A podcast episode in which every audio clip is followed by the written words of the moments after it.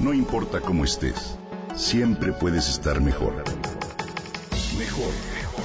Con Reavivadas.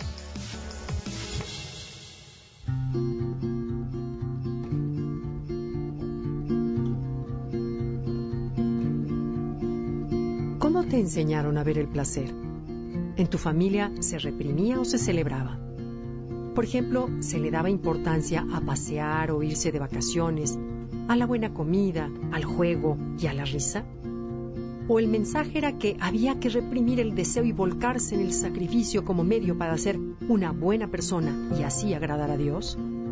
Partamos del hecho de que el placer es una energía, un regalo de la vida, un poder biológicamente natural cuyo fin es invitarnos a la procreación, al gozo y al desarrollo. El placer es parte integral de los seres humanos, una habilidad más para despertar la conciencia. Ir hacia él nos abre y nos expande para regresar al mundo lo que éste necesita de cada uno de nosotros.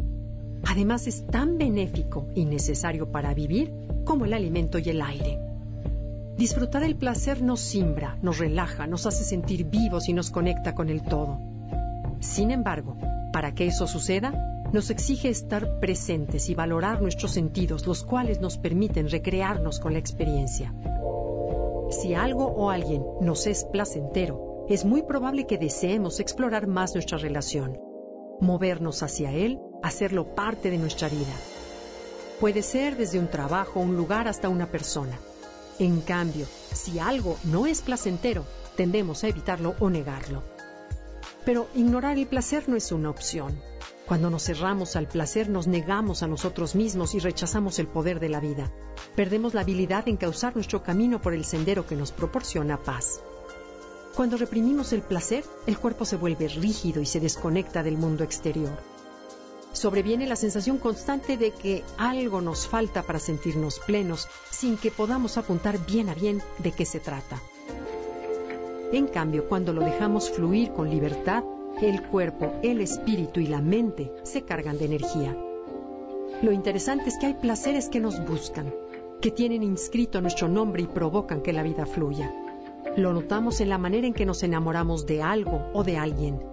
Así, sin más, nos hace ser y sentir que somos mejores personas, más auténticas, más éticas y más bellas.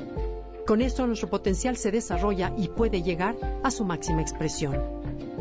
¿Qué pasaría si eligiéramos vivir desde el poder del placer? Hay varios niveles en que lo experimentamos, desde uno superficial hasta uno profundo. Todos nutren si se disfrutan de forma consciente. Me refiero a experimentarlo con la gratitud de estar vivos y presentes. ¿Qué sucede, por ejemplo, cuando los riñones no funcionan? ¿Los pulmones fallan o el estómago lo hace? De inmediato nos sentimos mal y peligra nuestra vida.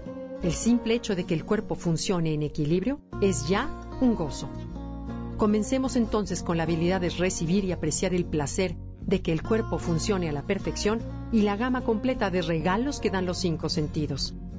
Apreciemos el placer de las imágenes, las fragancias, las caricias y la escucha. Cada sentido encierra un mundo infinito. Cuando valoramos el placer, notamos los colores, las texturas, el aire y los tonos de la naturaleza. Cuando nos damos permiso de disfrutar todo lo que la vida nos procura, descubrimos que tenemos más que ofrecer de lo que habíamos imaginado.